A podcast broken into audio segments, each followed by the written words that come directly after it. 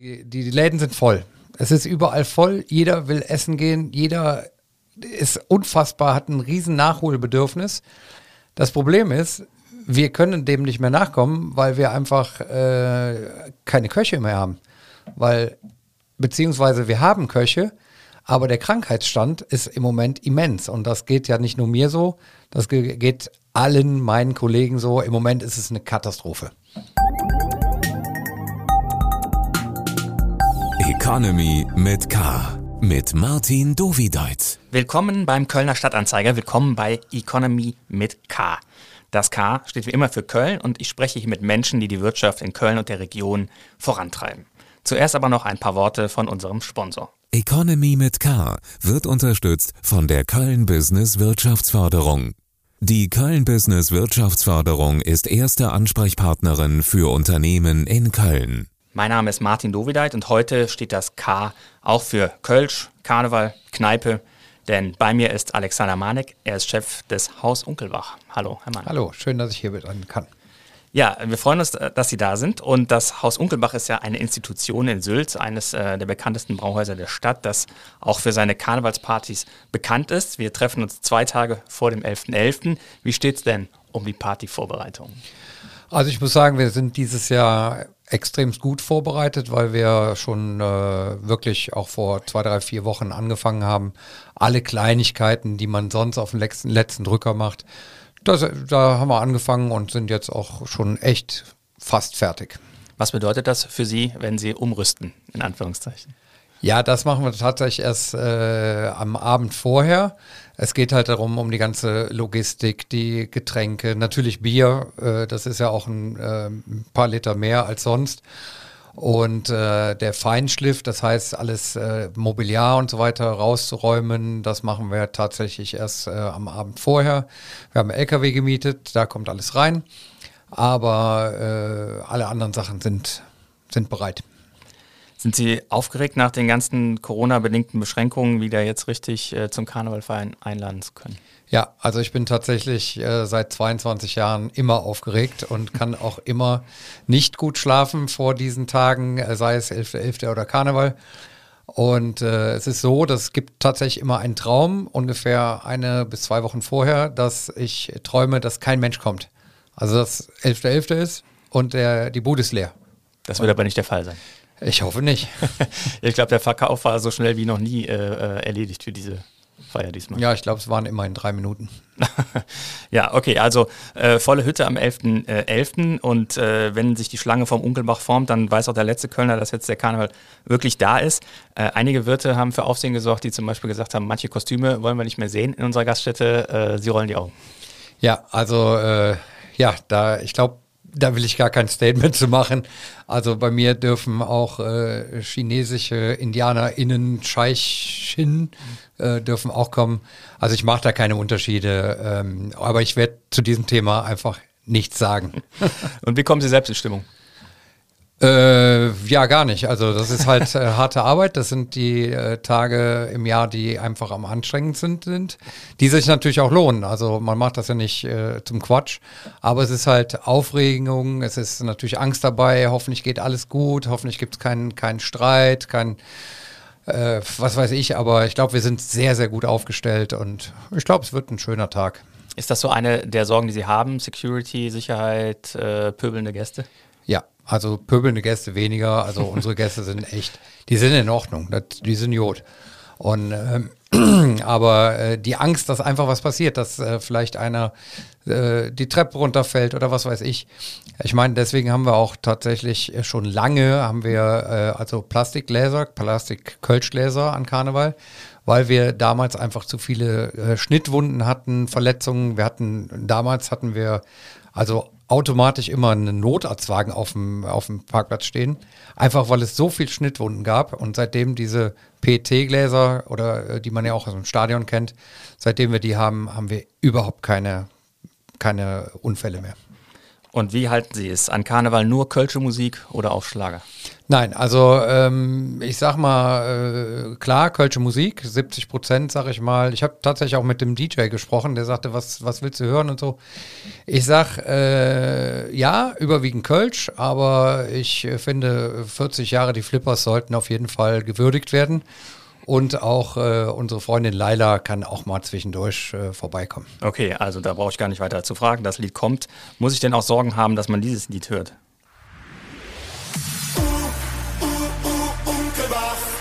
Wir feiern wir die ganze Nacht. Ja, das ist natürlich ein unfassbar gutes Lied. Und äh, natürlich gehört das auch dazu. Das hat mein Freund Tim Toupé äh, mit seinem äh, Produzenten Mike Röttgens von Extreme Sound hat mir das tatsächlich zu Weihnachten geschenkt. Es ist umgetextet von Henry Hendrickson, was ein großer Mallorca-Song äh, war, vor drei Jahren, glaube ich war der zweiterfolgreichste Song und äh, die beiden haben das mir einfach äh, umgetextet und produziert und dann haben es mir damals als CD geschenkt und ich finde super das Lied. Natürlich, es ist Ballermann, es ist Mallorca, aber Herrgott, also ich liebe Mallorca, ich liebe auch den Bierkönig und meine Güte, ab und zu so ein lustiges Liedchen geht auch. Und sind Sie eher äh, froh, dass äh, keine Ihrer drei Kneipen im Zülpicher Viertel liegt? Äh, ja, da bin ich tatsächlich froh und ich habe äh, größtes Verständnis für meine Kollegen, die, oh, ich weiß nicht, also ich, ich glaube, für sowas wäre ich zu alt. Also diese Menschenmenge oder was meinen Sie zu alt? Für? Ja, also äh, auch da gab es ja jetzt wieder diese Diskussion um den Zugang und ich weiß jetzt nicht, ob es genau stimmt, aber dann wollten die das ja durch die durch, durch die Unterführung äh, äh, schleusen. Und da habe ich natürlich, so wie jeder von uns, direkt an Duisburg gedacht und so weiter und so fort. Aber ich glaube, Zülpicher Viertel ist echt als Gastronom echt eine Herausforderung.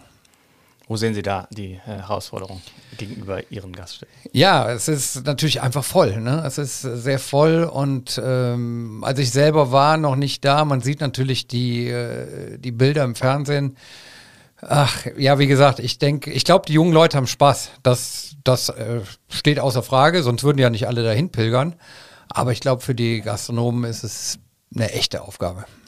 Und für die äh, Anwohner natürlich auch äh, eine Herausforderung. Haben Sie da auch äh, Probleme damit waren mit äh, den Anliegern rund um Ihre also ich habe tatsächlich, wir haben ja ganz nah angebaut, äh, haben wir ein kleines, äh, einen kleinen Block wo viele Leute äh, drin wohnen, die aber mit denen ich direkt im, Verständ äh, im, äh, im Kontakt stehe. Das heißt, dieser Blog ruft mich an, falls irgendwas nicht stimmt. Die wissen aber auch, wo sie hingezogen sind. Ne? Es ist tatsächlich so, also wir sind länger da als alle Häuser drum und, äh, um uns herum. Trotzdem gibt es leider oder gab es bisher einen oder zwei, die sich einfach darüber aufregen. Und äh, ja, aber an Karneval können sich aufregen, wie sie wollen da ist halt Ausnahmezustand. Und mit dem Ordnungsamt eher Frieden oder auch? Äh, ja, Ordnungsamt äh, komme ich äh, sehr gut mit äh, zurecht. Also ich sage mal, jetzt an Karneval ja sowieso, weil wir relativ gut organisiert sind. Äh, Ordnungsamt ist halt eher so eine Sache im Sommer, wenn halt der Biergarten oder wenn sich da jemand beschwert. Aber auch das tut keiner, weil wir haben eine Konzession bis elf. Wir machen um Viertel vor elf letzte Runde und um kurz nach elf ist die Bude leer und ruhig. Deswegen habe ich tatsächlich im Sommer keine Probleme mit dem Ordnungsamt. Ich habe an den letzten Wochenenden immer mal wieder versucht, Tische zu re reservieren, auch mal in, in, Brauhäusern. Und was soll ich sagen? Es gab kaum Plätze, alles ausgebucht, ist eigentlich die gängige Antwort gewesen. Ist die Zeit der Sorgen der Gastronomie vorbei? Nein, die Sorgen sind noch viel größer, aber anders. Mhm. Also, wie Sie gerade gesagt haben, ähm, die, die, die Läden sind voll. Es ist überall voll. Jeder will essen gehen. Jeder ist unfassbar, hat ein riesen Nachholbedürfnis. Das Problem ist, wir können dem nicht mehr nachkommen, weil wir einfach äh, keine Köche mehr haben. Weil, beziehungsweise wir haben Köche, aber der Krankheitsstand ist im Moment immens. Und das geht ja nicht nur mir so, das geht allen meinen Kollegen so. Im Moment ist es eine Katastrophe. Um, ähm, das heißt, mehr Zahlen für Köche und das Problem ist erledigt? Oder? Nee, das ist nicht das Problem. Das ist halt das leider, dieses gängige Klischee, die Köche werden, oh, die müssen immer nur arbeiten und äh, die werden ausgenutzt und die kriegen überhaupt kein Geld und diese ganze Mist, was ich, äh, was, was, was früher war, das gilt heute nicht mehr. Also zumindest bei, in meinen Läden gilt das nicht mehr. Unsere Köche, die haben, die haben zwei Tage frei, auch die Tage frei, die sie haben möchten. Sie haben keine Überstunden. Wenn sie Überstunden haben, werden die bezahlt oder in Freizeit ausge, äh, ausgeglichen. Und äh, es ist, die kriegen auch Trinkgeld und sie haben auch übertarifliche Löhne. Also das kann mir jetzt keiner mehr erzählen, dass Köche schlecht verdienen oder sonst wie. Es ist über Jahre echt Mist passiert. Und es war auch jahrelang so. Aber das hat sich geändert. Aber leider möchte keiner mehr Koch lernen. Was tun Sie dagegen? Was tue ich dagegen? Genau das, was ich gerade gesagt habe. Äh, ich versuche möglichst äh, viel mein Lieblingswort Work-Life-Balance zu bieten. Mhm. Aber im Moment kann man bieten, was man will. Es funktioniert nicht. Es gibt keine Leute und die Leute, die äh, arbeiten, sind nicht mehr so belastbar wie früher. Also fünf Tage die Woche wird nicht mehr gern genommen. Mhm. Und die Gäste kommen trotzdem, obwohl die Preise ja, ja gestiegen sind. Auch Sie haben hier und da, glaube ich, die Preise zuletzt äh, erhöhen Absolut. müssen. Also es ähm, geht auch gar nicht. Ohne, ohne Preiserhöhung kann man äh, heute, das funktioniert nicht. Wie gesagt, die Lohnkosten sind jetzt explodiert durch diesen äh, wunderbaren Mindestlohn, der jetzt, sage ich mal, bei meinen Festangestellten oder wie auch immer auch den Köchen jetzt nicht unbedingt ein Thema war, weil die längst über Mindestlohn sowieso verdient haben, weil sonst kriegt man nämlich keine Leute. Ähm, das Problem ist, dass zum Beispiel, wenn ein 16-, 17-jähriger Futzemann, der möchte ein bisschen sich Geld verdienen. So, der hat noch nie in der Gastronomie gearbeitet. Der hat keine Ahnung von nichts und bringt ein Schnitzel von der Küche zu einem Tisch. Und der bekommt 12 Euro. Und das ist einfach meiner Meinung nach der größte Fehler, weil nämlich die Leute, die schon länger da sind und die was können, die Erfahrung haben, denen kann ich ja dann nicht 12 Euro geben, wenn einer, der nichts kann, 12 Euro bekommt. Ne? Also gehen dementsprechend die, die, die Personalkosten weit auseinander, die, die erhöhen sich wahnsinnig. Und äh, das ist halt gerade unser aller Problem, dass die Personalkosten einfach explodieren. Jetzt mal auf Karneval geblickt. Bei der letzten 11.11. Äh, Party waren die Tickets für 20 Euro zu haben, jetzt sind es 25. Ja, auch das äh, haben wir, wir haben uns zum Beispiel auch zu Herzen genommen. Es gibt ja immer grundsätzlich, jede Gastronomie kriegt nach Karneval einen Shitstorm. So. bei uns war es so, oh, wir müssen Eintritt bezahlen und dann müssen wir bei der Garderobe noch was zahlen und dann kommt die Toilettenfrau und die sagt auch noch, ach ja, ich hätte gerne Flatrate und, und, und äh, was weiß ich alles. Ähm, ja, da haben wir uns überlegt, was machen wir, um dem Ganzen entgegenzutreten und da haben wir gesagt, komm, wir machen 25 Euro, ja, ist viel, aber da ist dann zumindest die Toiletten und die Garderobe drin. Ne? Mhm. Und äh, ich bin mal gespannt, wie das ankommt. Ich denke, das ist, ist der richtige Weg. Als ich von dem Gespräch im Bekanntenkreis erzählt habe, da haben mir einige gesagt, sprich ihn auf die Toiletten-Flatrate an. Ja. das war tatsächlich einmal ein Jahr, ja. dass man äh, bei Ihnen zum äh, Toilettengang 5 Euro für den Abend zahlen sollte. Mm, ja, okay, das ist, könnte sein, dass das die Toilettendame ist, die nicht mehr bei uns ist. weil ich habe gesagt, es ist freiwillig. Ne? Also ich zwinge niemanden, das zu zahlen, aber natürlich also Toilettendame oder Toilettenherr oder wie auch immer, es ist kein schöner Job. Und gerade an Karneval ist es besonders kein schöner Job. Ne? Also der eine oder andere macht ein Bäuerchen, der, dann gibt es immer Theater, meist bei den Mädchen auf dem Klo. Und dann hat, äh, also komischerweise ist, wenn Theater ist, ist immer auf den Toiletten. Und das ist kein, kein schöner Job. Und wie steht es um die äh, Kölschpreise? Wir berichten regelmäßig, dass da auch die Rohstoffkosten natürlich die Brauereien betreffen. Ähm, wie gehen Sie damit um?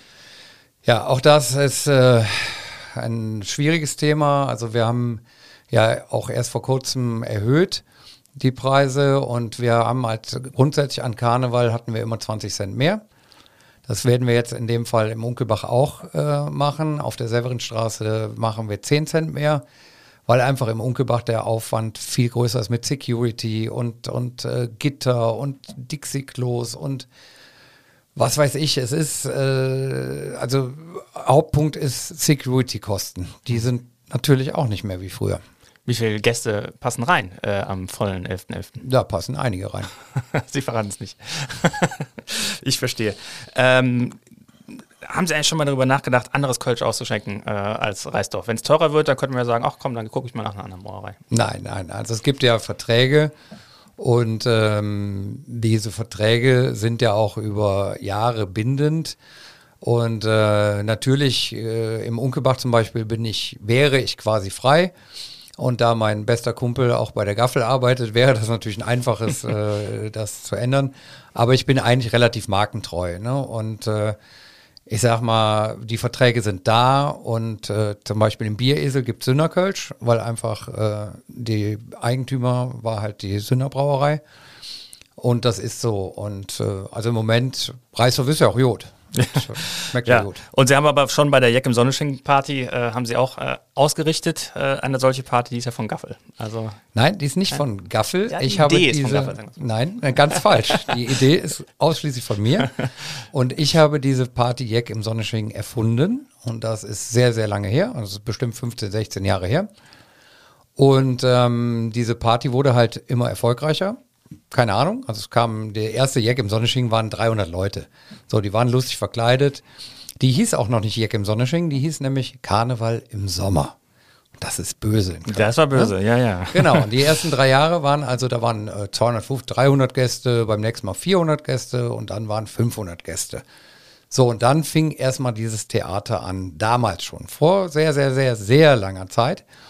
Und ähm, das war halt recht amüsant, weil dann bekam ich einen Anruf vom Festkomitee und dann sagte er so, hör uns, äh, das geht so nicht mit deiner Party, das ist ein Idiot. Ne? Und dann habe ich gesagt, ja, was ist denn da los? Was ist schlimm?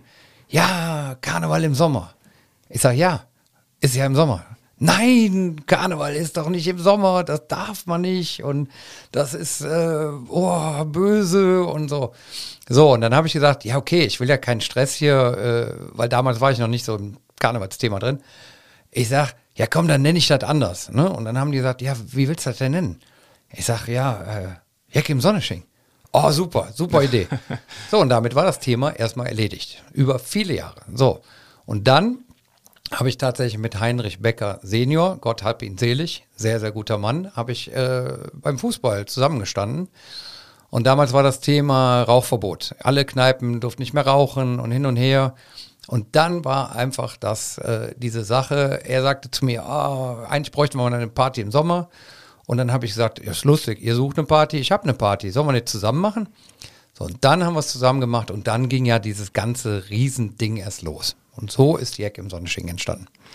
Dann ist das geklärt und wir kommen zum Fragengewitter. Fragengewitter. Zwei Begriffe, Sie geben spontan eine Antwort. Und wir schauen, wo wir hängen bleiben. Fleisch oder vegan? Fleisch. Heizung an oder Heizung aus? Heizung an. Auch in den Gaststätten oder da noch ein bisschen vorsichtiger? Ja, wir stellen das jetzt mal ein bisschen runter, ne? weil wenn es voll ist, ist es automatisch warm. das stimmt wohl. Fahrrad oder SUV? Äh, E-Bike. Und Oper oder Stadion? Op Ach so, Op äh, Stadion, auf jeden Fall. Da gehe ich jetzt gleich hin, denn da spielt Köln gegen, den, gegen Leverkusen. Das ist irgendein so Dorf. Dann autoritär oder agil? Ähm, eher agil. Freizeit oder Überstunden? Überstunden. Und Freizeit. Ja. Nee, eigentlich beides. Also. Und Kölscher Klüngel oder Ausschreibung haben wir gerade schon erklärt. das ist eine lustige Frage. Kölsch oder Wein? Äh, Kölsch. Und abends in der eigenen Gaststätte noch eins trinken oder auch mal die Konkurrenz auschecken? Konkurrenz. Eigentlich im eigenen Laden so gut wie nie. Mhm. Und worauf achten Sie da bei der Konkurrenz? Auf alles. Ich gucke mir, äh, nein, ich, ich gucke mir an, was die machen. Ich bestelle mir auch oft äh, ähnliche Gerichte, die ich auch drauf habe, um einfach zu sehen, wer ist besser. Mhm. Und ähm, haben die noch einen Koch? Haben die noch einen Koch? Oder haben sie sogar einen mehr? Dann hätten sie einen Koch. Und äh, ja. Also das, wie gesagt, ich gehe sehr gerne essen. Wir gehen, äh, um einfach zu sehen, was Sache ist. Und jetzt gerade mal die Köche. Gibt es da so ein Gentleman's Agreement, dass man sich keine Köche abjagen darf? Ja, also weiß ich nicht, ob es das gibt. Ich würde es jetzt nicht machen. Also ich gehe jetzt nicht zu einem Kumpel, sagen, kriegst bei mir mehr Geld. Nein, nein, also die müssen von alleine kommen. Und Sport oder Faulenzen? Tatsächlich im Moment eher Sport, komischerweise. Was ich weiß auch nicht. Ich gehe morgens um fünf nach acht bin ich am Geisbockheim, weil ich meine Kinder um kurz vor acht äh, zur Schule bringe. Nicht mit dem SUV, sondern mit dem Familienvan. ähm, und von da äh, fahre ich direkt zum Geisbockheim und dann laufe ich da um diesen Decksteiner Weiher rum. Da ist ausgetreten. Lesen oder streamen? Boah. Äh, ja, eher streamen, würde ich sagen. Und äh, Karneval feiern oder arbeiten? Arbeiten. Dann erzählen Sie noch mal ein bisschen zur Historie vom äh, Haus Unkelbach. Es ist jetzt, glaube ich, mehr als 90 Jahre alt und Ihr Großvater hat Genau. ins Leben gerufen. Also mein Großvater war Karl Unkelbach und der hat äh, 1930 hat er die Konzessionsurkunde bekommen halt für eine Gaststätte. Die war aber damals noch am Barbarossa-Platz. Und die wurde dann äh, weggebombt und äh, ich glaube sogar zweimal weggebombt und der Supermarkt auch dazu. Also da gab, damals gab es ja noch gar keine Supermärkte. Die hat der Opa auch damals mit nach Köln gebracht. Und ähm, ja, ich versuche jetzt mal, soll ich mal erklären, Ja. warum ich überhaupt Gastronom geworden Gerne. bin oder was? Und also mein Großvater hatte, äh, war natürlich sehr erfolgreich mit äh, Supermärkten und auch äh, Gastronomie. Und er hat einmal im Jahr den berühmten Wirtestammtisch von Köln äh, zur Weihnachtsfeier eingeladen in sein Haus. Und ähm, ja, Opa hatte äh, erstaunlicherweise eine Bundeskegelbahn zu Hause im Keller. Ja, okay, hört sich jetzt ein bisschen dekadent an, aber warum nicht? Es war halt eine Bundeskegelbahn und einmal im Jahr kamen die ganzen Wirte von Köln und äh, die haben mich schon schwer beeindruckt. Also sie kamen da mit ihren äh, sehr, sehr schönen Autos vorgefahren, mit ihren wunderschönen Frauen und dann haben die schön gegessen und ich habe die als Siebenjähriger morgen, äh, als Siebenjähriger dann bedient, weil ich auf unseren Familienweihnachtsfeiern schon immer Kölsch ausgeschenkt habe. Und dann sagte der Opa, ja, Hörensjung, äh, kannst du die mal bedienen? Die müssen aber richtig voll sein. Ne? ja, und dann habe ich die ganzen Wirte voll gemacht und habe das auch sehr gut gemacht. Und am Ende des Abends kam halt dann der erste Wet und sagte, äh, Irrens, der Junge, der, der muss auch äh, Trinkgeld haben. Ja, und dann haben die Herren gesammelt und die hatten alle ziemlich viel Kohle in der Tasche. und dann habe ich mit sieben Jahren ein wahnsinniges Trinkgeld gekriegt. Also es waren fast 1000 Mark äh, für einen Siebenjährigen damals krass. Und da habe ich gesagt, boah, das ist ein super Job, das will ich auch machen. Ja, und dann ist das auch so gekommen. Ne? Also mit 16 musste ich dann äh, mit dem Fahrrad zum Opa fahren. Dann hat der mir äh, gesagt, pass mal gut auf, das Haus Unkelbach steht gerade kurz vorm Ruin, weil der das hatte, der hatte das verpachtet ab 1963. Und dann sagte er, ja, ähm, wir bauen das jetzt um zum Brauhaus. Das war 1989, da war ich 16 und sagte, wenn du wirklich Gastronomie machen willst, dann gebe ich dir jetzt zehn Jahre Zeit. In den zehn Jahren musst du alles lernen. Und wenn ich dann meine, dass du das kannst, dann darfst du den Laden in zehn Jahren übernehmen. So, und dann habe ich meine Ausbildung gemacht im Hyatt Hotel Köln und habe äh, alles dran gesetzt, war in allen Abteilungen und so weiter und so fort. Und als ich dann 26 war, hat es der Opa für richtig empfunden, mir den Laden dann zu übergeben, also von dem Vorpächter. Und äh, hat natürlich erstmal die Pacht verdoppelt, damit die jungen Leute nicht zu viel äh, Kohle in die Finger kriegen. Und dann fing es an. Also an meinem 27. Geburtstag, das war der 30. September 2000, habe ich das Haus Unkelbach dann übernommen. Und gab es da so einen Abend, wo der Opa äh, sie zu sich gebeten hat äh, äh, und dann äh, zu ihm gebeten hat und dann gesagt hat, so, meine Entscheidung ist da, auf die du gewartet hast? Ja, okay, ich habe ja über die zehn Jahre ihn immer informiert. Ne? Also ich habe gesagt, so, er sagte, wo bist du denn jetzt? Und äh, dann, dann habe ich halt gesagt, ich bin in der Abteilung und ich bin da und äh, was weiß ich. Und ich habe mich aber immer gedrückt vor der Küche, weil Küche war tatsächlich dummerweise nicht mein Ding, sonst hätte ich heute jetzt selber in der Küche stehen können. Aber es war nicht mein Ding. Ich habe mich darum gedrückt äh, während der Ausbildung und irgendwann äh, bin ich äh, nach Mainz gegangen, habe das Hyatt Regency Mainz mit eröffnet als stellvertretender Einkaufsleiter und war ein super Typ da in Mainz, ne, dunkler Anzug und so, ne, und habe alles eingekauft. Und dann musste ich mal wieder zum Opa. Da war der mittlerweile 90, glaube ich, und sagte, Jung, äh, was, warst du eigentlich in der Küche? Ich so, ah, Opa, ich weiß nicht. Du musst in die Küche, wenn du nicht in der Küche warst, kriegst du den Laden nicht. ja, Mist. Also, was habe ich gemacht? Ich habe meinen Küchendirektor gefragt. Ich sage, hörens, ich muss da in die Küche. Äh, der Opa sagt, ich muss in die Küche. Ja, und dann hat er gesagt, ja, dann, wenn der Opa das sagt, dann machen wir das. So, und dann war ich ein Jahr in der Küche. Hat auch sehr viel Spaß gemacht, habe auch 17 Kilo abgenommen. aber äh, naja, wirklich kochen kann ich leider nicht. Aber ich habe einen Einblick bekommen, was heißt Küche und Service, dass die zusammenarbeiten müssen und nicht gegeneinander arbeiten müssen. Also es gibt's, äh, gibt es das Problem in Gaststätten, dass es da ein ähm, Klassensilo-Denken gibt, auch zwischen den einzelnen äh, Gewerken. Ja, man nennt das äh, klassisch äh, Schwarz-Weiß-Krieg. Ne? Mhm. Also Köche gegen, okay, heute ziehen keine Kellner mehr äh, Smokings an, aber früher war das halt so. Also Köche und Kellner haben sich immer gehasst und haben, ich weiß auch nicht, und das äh, habe ich also direkt von Anfang an versucht zu unterbinden, dass einfach eine gute Zusammenarbeit herrscht. Und ich glaube, das habe ich bis heute auch relativ gut in den Griff bekommen. Und dann äh, zurück in Köln, irgendwann die große Welt auch wieder vermisst, dass man mal aus der Stadt raus kann? Oder ist das jetzt äh, die nee. Entscheidung für immer dann gewesen? Nee, also es war ja damals auch schon die Frage, ob ich ins Hyatt Berlin, äh, Hamburg oder Mainz gehe. Und schon damals habe ich mich für Mainz entschieden, weil Mainz einfach näher war als, äh, als mhm. Hamburg oder Berlin. Und da hatte ich auf gar keinen, nee, das war mir zu weit. Ne? Und in Mainz, Köln war ich anderthalb Stunden zu Hause. Und äh, Nee, also ich mag Köln und ich bleibe auch hier. Ein Bekannter hat mir irgendwann mal ein Foto geschickt und hat gesagt, jetzt geht es mit Köln den Bach runter und das Foto zeigte das Unkelbach als Testzentrum. Oh ja, das war, war das, äh, gut. Was ja. war das für ein Moment in der Geschichte des Das war ein weiterer Moment in der Corona-Zeit, äh, wo wir eigentlich mit bewiesen haben, wie äh, gut wir mit dieser ganzen Nummer umgegangen sind. Also wir haben von Anfang an immer Gas gegeben. Wir haben immer überlegt, was können wir tun? Was machen wir, um im Gespräch zu bleiben? Was machen wir vor allem auch, um Geld zu verdienen? Ne? Also ich habe das quasi ja nicht selber geführt, ich habe das vermietet, so wie viele, viele Gastronomien und andere Läden das gemacht haben. Und das war auch gut, weil äh, A konnten wir die Kohle gut gebrauchen und B haben viele meiner Mitarbeiter die Ausbildung gemacht und wurden dann halt Tester. Und mhm. äh, ja, das, das gehörte zu den vielen, vielen Sachen, die wir in der Corona-Zeit einfach, ja, einfach gemacht haben. Und war das das schwierigste Jahr in der Geschichte, seitdem Sie den Laden führen?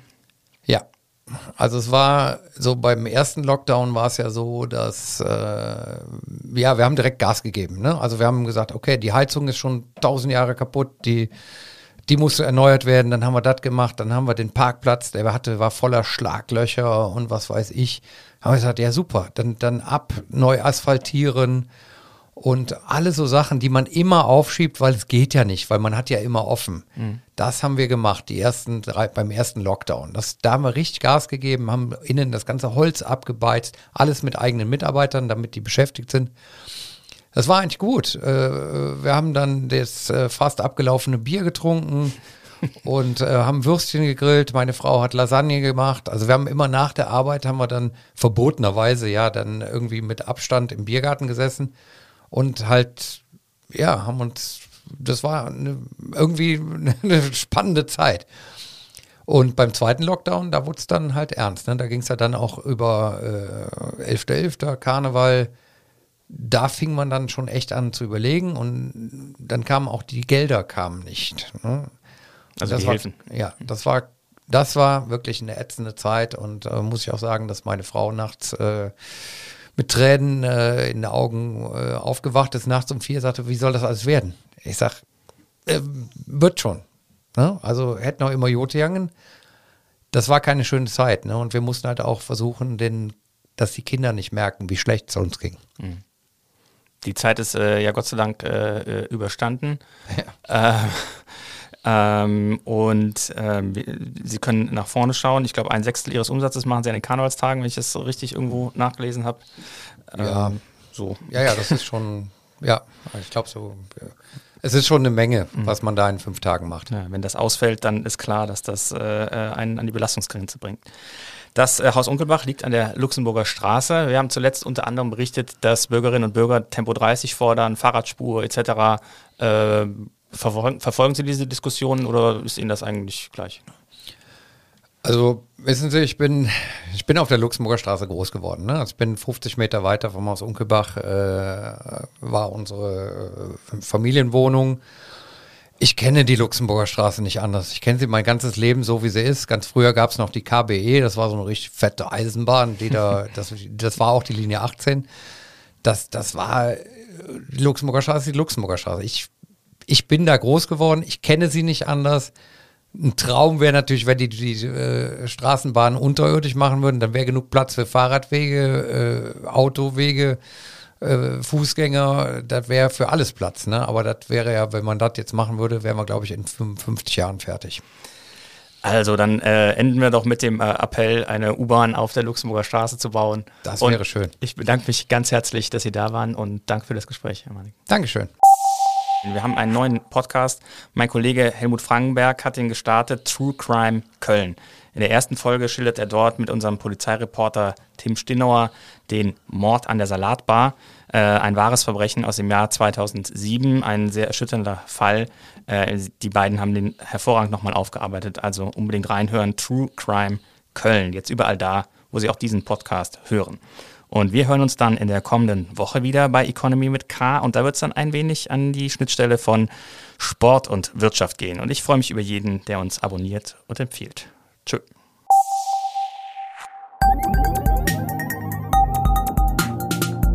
Economy mit K.